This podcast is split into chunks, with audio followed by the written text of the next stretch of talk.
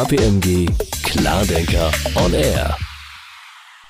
Herzlich willkommen, liebe Zuhörerinnen und Zuhörer. Bringt die Pandemie die Blitzdigitalisierung? Ist Corona ein Digitalisierungsbooster? Medien rätseln, wir haben die ExpertInnen. Ich bin Kerstin Heuer, Chefredakteurin bei KPMG und freue mich auf Sina Steidel-Küster. Als Partnerin im Bereich Financial Services leitet sie die Innovation bei uns. Hallo Sina. Hallo Kerstin. Sascha Lobo, Autor, Influencer, Digitalstratege. Der Mann erklärt uns online, offline, in Video und Audio die Digitalisierung und manchmal auch die Welt. Schön, dass Sie da sind, Herr Lobo. Hallo. Hendrik Törner, Partner im Consulting bei KPMG. Willkommen, Hendrik.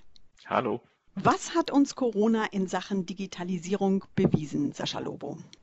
Wenn man jetzt einmal das Leid, was Corona definitiv gebracht hat, das existenzielle Leid, das wirtschaftliche, ausblendet, dann hat uns Corona nach vorne katapultiert. Und ich würde diesen Zeitraum als ungefähr zehn Jahre nach vorne katapultiert betrachten.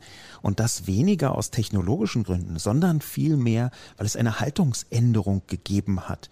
Menschen, die zuvor vielleicht nicht besonders feindlich, aber doch auch nicht aufgeschlossen bestimmten digitalen Instrumenten waren gegenüber, die haben auf einmal gemerkt, huch, sowas wie Homeoffice kann ja doch funktionieren, sogar in unserer Branche, wo wir es über Jahre, wenn nicht Jahrzehnte immer abgelehnt haben. Und diese Haltungsveränderung, die ist das, was am Ende bei der Digitalisierung entscheidend ist. Dass es irgendwo ein Tool gibt, das ist immer so. Dass irgendwo eine Technologie neu aufschlägt, die das Potenzial für Veränderung hat, das ist fast selbstverständlich bei dieser großen Entwicklungsgeschwindigkeit. Das aber, was eigentlich die Welt verändert, ist, wenn flächendeckend Haltungsveränderung und Verhaltensveränderungen anfangen. Und das konnten wir während der Pandemie in sehr intensiver Weise beobachten. Erstes positives Fazit also von Sascha Lobo. Sie haben auch gesagt, Herr Lobo, die Pandemie hat in Sachen Digitalisierung eigentlich keine eigenen brandneuen Erkenntnisse hervorgebracht. Sie habe Salz in die Wunden gestreut. Wie meinen Sie das? Genau, das ist nämlich tatsächlich so, dass die meisten Entwicklungen, die die Pandemie verstärkt hat, ja vorher schon erkennbar waren. Es ist ja nicht so, dass hier etwas völlig kategorial Neues entstanden ist durch diese Pandemie. Aber wir haben gleichzeitig zu einer Haltungsänderung eben auch gemerkt, wo es noch hakt, beziehungsweise wo es nicht nur hakt, sondern vielleicht sogar katastrophal ist. Ich habe da das Stichwort, was die meisten Eltern wahrscheinlich sofort bemerkt haben, digitale Bildung, Homeschooling, das war in so vielen Facetten, gerade in Deutschland, eine mittlere Katastrophe, weil so viele Schulen noch nicht äh, digital richtig aufgestellt waren und bisher auch sind, dass vollkommen eindeutig gewesen ist, okay, wir haben vor der Pandemie im Stich äh, zum Bereich Homeschooling vielleicht gar nicht so intensiv uns drum gekümmert, was da alles funktionieren kann oder sollte und ob Schülerinnen und Schüler überhaupt in der Lage sind, von zu Hause aus sinnvoll zu lernen durch die Pandemie haben wir bemerkt, oh, da ist noch sehr viel im Argen. Und hier steht Homeschooling eigentlich nur stellvertretend für eine ganze Reihe von verschiedenen Entwicklungen und Mankos, die wir durch die Pandemie aufs Brot geschmiert bekommen haben, wie zum Beispiel die relativ schlechte digitale Infrastruktur, speziell in Deutschland. Sina, inwiefern siehst du durch die Pandemie Fortschritte in der Digitalisierung? Naja, was wir sehr schnell sehen konnten, war die Flexibilität, mit der unsere Kunden, also Banken, aber auch wir als Beratung dann ins Homeoffice gehen konnten. Also in der Beratung war das ja immer schon normal, viel zu reisen, einen Laptop zu haben, remote zu arbeiten, aber unsere Kunden, für die war das nicht normal. Und da war das wirklich erstmal entscheidende, ausreichende, stabile Remote-Zugänge für die Mitarbeiter zur Verfügung zu stellen, die entsprechende Hardware zur Verfügung zu stellen. Und es ging wirklich mal schnell, Verfahren einzuführen, um Videokonferenzen durchzuführen, um Kollaborationstools einzuführen, ob das jetzt Teams ist oder Zoom, wo dann auf einmal interne Prozesse dann deutlich beschleunigt wurden und man sehr schnell Entscheidungen treffen konnte, ob man das jetzt möchte oder nicht, weil es einfach gar keine andere Möglichkeit gab. Dann auch natürlich das Thema Papierlosigkeit, wo jetzt SharePoints genutzt werden, wo Daten ausgetauscht werden, weil das ja teilweise wirklich paradox war, weil man Dokumente, die eigentlich digital vorlagen, ob es jetzt zum Beispiel ein Bahnticket ist oder ein Flugticket ausgedruckt wurde, um dann zu einer Reisekostenstelle zu schicken. Das ist natürlich absurd. Und das hat sich tatsächlich verändert und überhaupt so das Ändern, das Arbeiten von zu Hause, was so das Mindset angeht, was Herr Lobo ja auch schon gesagt hat. Es sitzen eben nicht nur alle zu Hause auf dem Sofa, sondern die arbeiten tatsächlich auch. Und dass man einfach lange Meetings weglässt, dass man das Ganze ein bisschen stringenter macht, dass man mehr Flexibilität hat, aber auch mehr Vertrauen in die Mitarbeiter und weniger Kontrolle. Und das ist, glaube ich, schon so auch ein Aha-Effekt. Ach, es geht ja doch irgendwie alles. Und das finde ich etwas, was wirklich sehr positiv ist. Das waren jetzt wichtige einzelne Schritte zur Lösung separater Probleme. Welche Faktoren sind denn entscheidend für eine erfolgreiche digitale Transformation, Hendrik? Ja, da ist, glaube ich, wichtig anzuerkennen, dass zu einer digitalen Transformation neben den gerade schon angesprochenen Ebenen wie technischen Lösungen, Tools, Infrastruktur oder auch die Frage des Mindsets der Einzelnen dazu gehört, dass ich ein ganzes Geschäft oder eine ganze Unternehmenseinheit daran ausrichten muss, dass die Digitalisierung ein Fakt ist. Und dafür ist es extrem wichtig, dass ich verstehe, was eigentlich im Kern meines Geschäfts ist. Denn durch die digitalen Möglichkeiten entsteht natürlich auch neuer Wettbewerb, es entstehen neue Produktmöglichkeiten, es entsteht eine komplett neue Ausrichtung, in dem sich ein Unternehmen positionieren kann. Und ich glaube, da sind wir während jetzt der Corona-Pandemie nicht unbedingt weitergekommen, weil der Fokus vor allen Dingen darauf lag, das Bestehende möglich zu machen, flexibel zu sein und voranzukommen. Aber jetzt die Innovation und das Ausrichten an dem, was ist mein Geschäftsmodell, was macht meinen Kunden glücklich und dann daran die Tools auszurichten und daran das gesamte Team eines Unternehmens auszurichten. Ich glaube, das ist so der Punkt, der gehört zur digitalen Transformation und der ist vermutlich in den letzten Monaten nicht so vorangekommen. Da würde ich gerne ein bisschen widersprechen aus einem Grund, den ich beobachtet habe zur digitalen Transformation, also der Veränderung der Geschäftsmodelle durch die digitale Vernetzung. Dazu würde ich auf jeden Fall auch die überhaupt erstmal vorhandene Einsicht in die Notwendigkeit mit zu zuzählen. Und da ist sehr viel passiert. Ja, ich meine, ganz ehrlich, ich habe schon länger und intensiver Vorträge gehalten darüber, wie digitale Transformation funktioniert und zwar gerade auch so bei, sagen wir mal, so einem klassischen sauerländischen Mittelständler. Die Vorträge kamen immer gut an und war ganz interessant, aber dann abends irgendwie beim dritten Riesling sagt dann irgendwie der mittelständische Geschäftsführer, irgendwie 62,5 Jahre alt, sagt dann so, ja eigentlich, Herr Lobo, das war ganz interessant hier mit dieser Digitalisierung, aber wir machen jetzt seit 35 Jahren zweistellige Renditen. Was wollen Sie eigentlich? Und dass diese Leute gemerkt haben, und zwar speziell durch die Pandemie gemerkt haben, dass sie nicht vorbeikommen an einer massiven transformatorischen Kraftbemühung, auch in ihrer Branche. Das ist, glaube ich, eine ziemlich große Veränderung. Ich gebe Ihnen recht, Herr Turner, das ist keine Veränderung, die ganz greifbar ist, aber es ist wieder eine Einsicht, die zumindest am Anfang einer möglichen digitalen Transformation steht. Und das würde ich für einen ziemlich großen Schritt halten, speziell wenn man schon häufiger mit den mittelständischen Geschäftsführern zwei oder drei Riesling getrunken hat, dann erahnt man, wie wichtig dieser Schritt ist. Hendrik, du mit oder ohne Riesling, kannst du diese Erfahrungen bei deinen Kunden nachvollziehen. Ja, ich bin da ganz dabei, wenn es um die Motivation geht und das Anerkennen dieser Thematik. Das kann ich voll unterschreiben. Würde ich auch sagen, also wirklich das Bewusstsein darüber. Ja, spannend wird jetzt, was man draus macht. Das Fraunhofer Institut hat vor einiger Zeit geschrieben, ganz in eurem Sinne, die digitale Transformation ist kein technologisches Upgrade des Bestehenden, sondern eine dynamische Veränderung auf allen Ebenen des Unternehmens. Wer tut sich denn nun in diesen Unternehmen am schwersten mit der Veränderung? Sascha Lobo hat gerade den sauerländischen Mittelständler angesprochen. Sina, was ist deine Erfahrung? Bei wem dauert es noch ein bisschen länger umzuschalten? Naja, ich sage mal, Veränderung ist immer für die schwer, denen es eigentlich recht gut geht und die Jahre jahrelang eigentlich ja sehr gut in dem Bestehenden trainiert haben. Ein Top-Management ist aus meiner Sicht ist immer danach bestrebt, irgendwas Neues zu machen, beziehungsweise sich zu verändern, was weiterzuentwickeln. Aber jemand, der im Prinzip auf einer Position sitzt, in der eigentlich alles ganz gut läuft, der tut sich damit grundsätzlich schwer. Das wäre für mich so Mittelmanagement und natürlich die Mitarbeiter, wenn man die einfach in den Themen nicht mitnimmt. Und das ist für mich so wirklich das Hauptproblem, so die breite Masse dafür zu begeistern, dass man etwas verändern will und dass Veränderung was Positives und nicht immer nur Gefahr bedeutet, sondern Chance. Mittleres Management, die Mitarbeitenden wurden gerade angesprochen. Sascha Lobo, welche Erfahrungen haben Sie auf Vorstandsebene gemacht?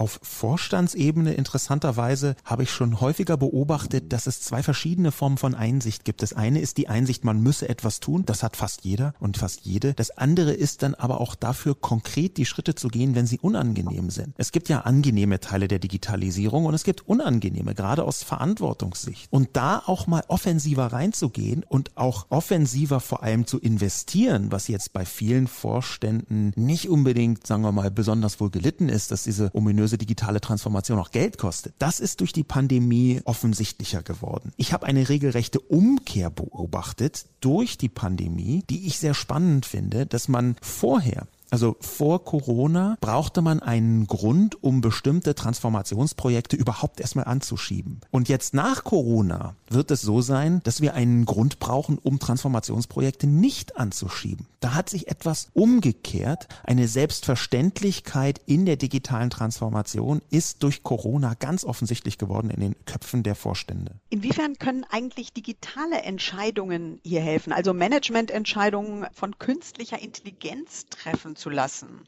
Das setzt vor allen Dingen voraus, dass ich diese Daten überhaupt erfasst habe und dass ich sie dann in Zusammenhang setze. Ich glaube, dass es sehr helfen kann, eine rationale Ebene zu schaffen, die sich aus gesammelten Daten, modernen Analysemöglichkeiten, modernen Prognose oder auch Szenariorechnungsmöglichkeiten einbinden zu lassen. Also weg von der großen Menge an Daten, auf die ich versuche zu gucken und als Mensch äh, daraus Folgen zu ziehen, sondern mehr hin zu fokussierter Präsentation von Daten und daraus heraus Entscheidungen zu befördern. Das kann sicherlich helfen und ich glaube auch, dass wir beobachten werden, dass bessere Entscheidungen entstehen, wenn ich die Möglichkeit der Datenerfassung und auch der Auswertung der Daten raushole aus ihren Silos also schön Finance, Supply Chain, Kundenzufriedenheit und zusammenbringe, dann habe ich ein gutes Rezept für Entscheidungsmöglichkeiten. Wenn ich allerdings diesen ersten Schritt gar nicht habe, wird es auch sehr schwierig werden, beim Decision Making zu unterstützen. Ich stimme zum Teil zu, möchte aber auch einen anderen Punkt noch aufbringen. Natürlich müssen die Daten überhaupt erstmal vorhanden sein, damit man sinnvolle Auswertungen machen kann. Und Decision Making ist aus meiner Sicht einer der zentralen Ansatzpunkte für künstliche Intelligenz. Unter anderem, weil man das so schön modular einpflegen kann bzw. könnte in Entscheidungslandschaften. Hier haben wir übrigens auch eine Rechtfertigungsstruktur, ja, so wie es vor ein paar Jahrzehnten gerade in größeren Unternehmen absolut normal geworden ist, dass man vor sehr großen Entscheidungen Beratungen beauftragt, ob man da überhaupt sinnvoll etwas macht. Genauso wird es zur Selbstverständlichkeit oder sogar von den verschiedenen Verantwortlichen gefordert werden, dass man Decision-Making-Mechanismen einbaut, was künstliche Intelligenz angeht. Meyer, haben Sie diese Entscheidung überhaupt abgesichert? Das ist eine Frage, die im Moment in meisten Fällen durch Expertinnen und Experten von Beratungen stattfindet. Und ich glaube, hier wird künstliche Intelligenz eine sehr große und essentielle Rolle spielen. In einem Punkt würde ich Hendrik Turner allerdings widersprechen. Es ist nämlich schon so, dass wir in vielen Bereichen nicht zwingend die Daten des Unternehmens selber brauchen, um das Decision Making auf ein sinnvolles Level zu hieven. Wir haben inzwischen eine solche Vielzahl von Marktdaten und eine so große Qualität Qualität in bestimmten Bereichen auch von Marktdaten, dass man eigene Entscheidungen sogar mit einer vergleichsweise geringen Datendurchdringung sinnvoll treffen kann. Und das ist aus meiner Sicht auch das Logangebot, was man Unternehmen machen kann. Es mag sein, dass du nicht in allen Dimensionen deine Daten schon verfügbar und sinnvoll auswertbar hast, aber wir haben marktseitig so umfangreiche Daten, dass der Einsatz von solchen Mechanismen sich durchaus lohnen kann, auch wenn man noch nicht voll durchdigitalisiert ist. Wenn wir uns jetzt mal der Branche der Finanzdienstleistungen etwas genauer nähern, was sollte denn dort dringend transformiert werden, Sina? Naja gut, das ist auch ein vielschichtiges Thema an der Stelle. Für mich ist zum einen erstmal, dass Digitalisierung kein operatives IT-Thema ist, sondern dass es eine strategische Priorität hat. Und bei Banken ist natürlich das Riesenthema die Vereinfachung der bestehenden IT-Architekturen. Also wenn wir jetzt über die Bestandsdanken denken und die Bestandssysteme, die wir haben, die sind komplex, die sind teuer. Da wurde Wissen über Jahrzehnte verbaut. Die Prozesse, dass die tatsächlich vom Kunden her ausgedacht werden, aus so einer End-to-End-Perspektive. Heute haben wir noch viel starke Silo-Ausprägung in den einzelnen Bereichen. Klar, Investitionen in Automatisierung und KI. Einmal für die Kundenschnittstelle, dass die noch besser werden kann, aber auch Prozesse und Abläufe optimieren für mich ist aber auch wichtig, das Ganze drumherum, also Governance-Strukturen verschlanken, also weniger Gremien, wirklich Entscheidungen treffen, schnelle Entscheidungen treffen, eine Engineering-Culture aufzubauen, dass man sagt, okay, ich brauche einfach mehr Techies in meiner Bank auch, weil in Banken geht es um Transaktionen. Ich muss meine Mitarbeiterausbildung in technischen Skills, auch in agilen Methoden vor allem. Also da sehen wir schon viel, aber es ist noch nicht so dieses Big Picture. Es ist immer so noch in einzelnen Bereichen ausgeprägt, aber noch nicht allumfassend. Und das ist das, wo ich sagen würde, würde. Wir brauchen wirklich modulare Plattformen, über die man verschiedene Services andocken kann. Also das ist das, was so die Zukunft sein wird. Und das ist aber am Anfang ist es jetzt wirklich die Digitalisierung des bestehenden Geschäftsmodells als Grundlage aufzubauen, um dann jetzt neue Geschäftsfelder tatsächlich aufzubauen. Techies in die Banken. Ist das ein Wunsch, den Sie unterstützen, Herr Lobo? Ja, aus meiner Perspektive müssen Techies überall hin. Also nicht nur in die Banken, sondern überall hin. Ich würde sogar das fast wiederum umdrehen wollen und glauben, dass in den allermeisten Branchen die Menschen zu Techies werden müssen, zumindest zu einem Teil. Ja, dass also ein Stückchen Techie in alle einzelnen Köpfe hinein diffundiert. Ich glaube, eine bestimmte Form von digitale Bildung und vor allem digitale Weiterbildung ist völlig alternativlos, um jetzt mal eine beliebte Bundeskanzlerin zu zitieren. Ich sehe nämlich durchaus, dass ein großer Vorteil darin besteht, wenn man nicht in Organisationen glaubt, ach, um die Technologie, da kümmert sich ja Abteilung 9. Wenn das Mindset von allen Mitarbeitenden technologischer wird, dann hat das in der Regel sehr große Vorteile für nicht nur die digitale Transformation, sondern auch für die Effizienz, mit der die digitale Transformation dann in dem Unternehmen oder in der Organisation wirksam wird. Und da finde ich es eine spannende Frage, ob das, was wir eingangs gesagt haben, nämlich dieses individuelle Auseinandersetzen mit Remote-Arbeiten, mit anderen technologischen Mitteln, an die man sich vielleicht sonst nicht so rangetraut hätte, diese Offenheit und vielleicht auch eine Neugier für digitale Themen, für technischere Themen bei Menschen, die sehr fachlich arbeiten, weckt. Das wird sich darüber dann auch auswirken darauf, wie dann eben Unternehmen an die Transformation herangehen können. Ich glaube, das wird auch total entscheidend sein, weil das ist ja auch, wo viele Vorstände auch sagen, wo es am meisten dran hapert. Die glauben an ihre eigenen Mitarbeiter nicht, dass die in der Lage sind, tatsächlich die technischen Herausforderungen anzunehmen und AI zu lernen als Beispiel. Und ich glaube, das ist total falsch. Ich glaube, man unterschätzt die Mitarbeiter und man muss einfach auch den Leuten eine gewisse Verantwortung geben, aber auch Freiräume und diese Angst nehmen vor Technologie. Finde ich total entscheidend. Das ist überall wichtig. Hendrik, wie sieht es denn aus in der Konsumgüterbranche? Das ist ja ein Bereich, in dem du sehr viel beratend tätig bist. In welchem Spannungsfeld befinden sich dort die Unternehmen? Ja, da würde ich gerne eine stärker organisatorische Perspektive einnehmen, also mal kurz weg vom Individuum. Da haben wir ganz häufig die Situation, wenn wir gerade gesagt haben, es ist wichtig vom Kunden her zu denken und daraus abzuleiten, was ich tue, dann gilt das da natürlich unbenommen genauso. Ich will schließlich meine Produkte bei Kunden gut platzieren. Ich habe aber eine große Lücke. Und die entsteht an der Stelle, wo ich über Zwischenhändler und Großdistributoren getrennt bin von meinen Kunden, dementsprechend im Zweifel gewisse Daten gar nicht erheben kann oder auch gewisse Erkenntnisse so nicht gewinnen kann. Dazu habe ich dort hochanspruchsvolle Lieferketten. Da sind wir genau in der Situation, da hat man über Jahre optimiert, wie die funktionieren. Und jede Veränderung ist zunächst mal an der Stelle ein Schritt, bei dem man sehr vorsichtig ist. Das nun zusammenzubringen, auch anzuerkennen, dass ich eventuell neue Partnerschaften brauche, um besser einschätzen zu können, in welchen Situationen, mit welchen Rahmenparametern ich Auswirkungen auf mein Geschäft habe, das ist, glaube ich, in der Konsumgüterindustrie ein ganz wichtiger Punkt, denn da steht, das muss man auch immer berücksichtigen, nicht nur die Veränderung von eventuellem Konsumentenverhalten im Vordergrund, sondern zusätzlich noch die Frage, wie werde ich eigentlich nachhaltig, wie berichte ich darüber und wie kann ich denn das auch noch einbauen? Also ganz häufig sind Unternehmen ein Stück weit hin und her gerissen, jetzt zunächst mal so Nachhaltigkeitskriterien ihrer Lieferkette zu identifizieren, also in bestehenden Prozessen solche Dinge einzubauen oder gegebenenfalls einmal die Supply Chain komplett neu durchzuplanen mit dem, dem, was sie dann beim Kunden auch verkaufen können. Und dementsprechend sind da viele Prioritäten, die nun zusammentreffen. Und wenn ich es schaffe, die auf meine neue Plattform, nämlich Digitalisierung, neu denkende Mitarbeiter, neue Art für Projekte zu heben, dann kann ich sicherlich viel gewinnen. Aber da ist noch ein großer Schritt von der Motivation oder dem Bedürfnis hin zu dem dann tatsächlich machen. Also ich würde dem strukturell auf jeden Fall zustimmen und ich sehe auch hier wieder ein ganz interessantes Hindernis, was wir speziell in Deutschland haben und zwar speziell in Deutschland in den letzten fünf bis zehn Jahren, wo ja ein verstörender Erfolg quer durch alle möglichen Branchen das Land jetzt gerade eben nicht erschüttert, sondern eigentlich begeistert hat. Also dieser riesige wirtschaftliche Erfolg, der hat massiv dazu beigetragen, dass kaum Druck vorhanden war auf ganz viele Unternehmen Unternehmen. Und dieser kaum vorhandene Druck, der hat dann dazu geführt, dass man nicht so richtig eingesehen hat, warum man sich jetzt so bemühen muss, transformativ tätig zu werden. Das ist ein absolutes Luxusproblem, aber auch Luxusprobleme können Probleme sein. Und dadurch ist nicht nur von der Haltung der Führungsebene, sondern auch in den Köpfen der Mitarbeitenden so ein bisschen was entstanden, warum müssen wir uns jetzt anstrengend verändern? Wieso müssen wir jetzt irgendwelchen komisches digitales Change Management Getöse uns anhören? Es funktioniert doch auch so ziemlich gut. Und da würde ich sagen, das ist durch Corona auch aufgebrochen worden.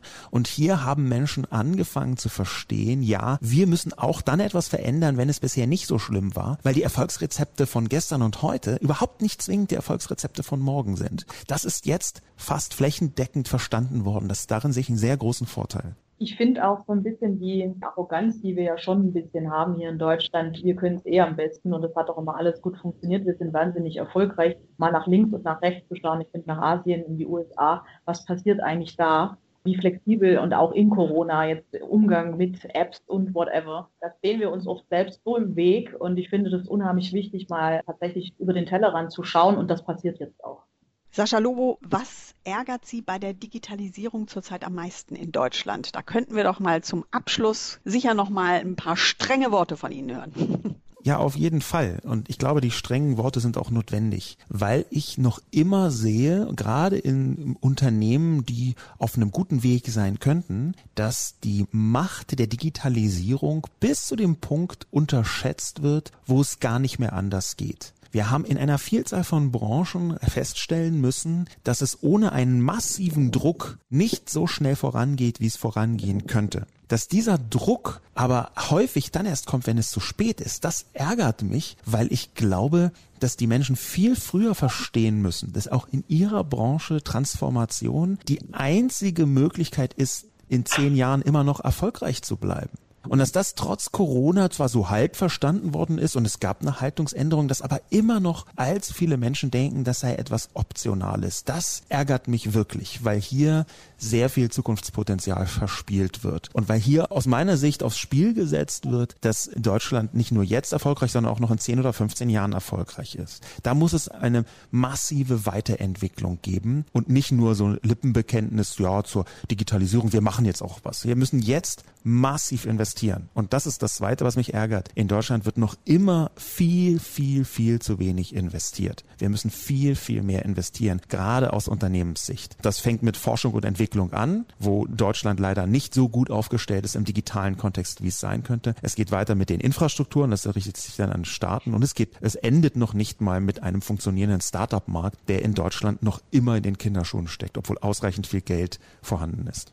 Und gibt es auch was Erfreuliches? Natürlich, es gibt ganz viel Erfreuliches. Unter anderem, dass die Chance, dass Deutschland digital erfolgreich wird und bleibt, noch immer vorhanden ist. Die haben wir es noch nicht geschafft, kaputt zu machen. Und das finde ich unglaublich erfreulich, dass trotz unserer Bemühungen, die Digitalisierung im Detail und auch en gros zu ignorieren, zum Beispiel was die digitale Infrastruktur angeht, trotz dieser Bemühungen haben wir es noch nicht geschafft, uns alle Chancen kaputt zu machen. Das finde ich sehr erfreulich. Sina, das siehst du vermutlich ganz genauso. Das sehe ich ähnlich. Ich sehe tatsächlich noch als, was mich stört, ist, dass wir immer noch sehr problemdenkend sind. Also wir kommen immer vom Problem und wir sehen immer die Risiken anstatt die Chancen. Das ist was, was ich mir einfach wünschen würde, mehr Risiken einzugehen, Fehler zuzulassen, Investments zu tätigen, aber nicht immer direkt einen Return zu erwarten, weil das ist halt diese Trial and Error, das gehört halt einfach auch dazu, wenn ich mich weiterentwickeln will und einfach auch mal ein bisschen mehr Pragmatismus in den Alltag zu bringen. Und trotzdem glaube ich tatsächlich, es gibt unglaublich viele innovative Unternehmer, die wir hier in Deutschland haben, unheimlich viele motivierte Menschen und wir haben einfach eigentlich eine tolle Grundlage, um darauf aufzubauen. Und ja, das würde ich mir einfach wünschen, dass das jetzt passiert.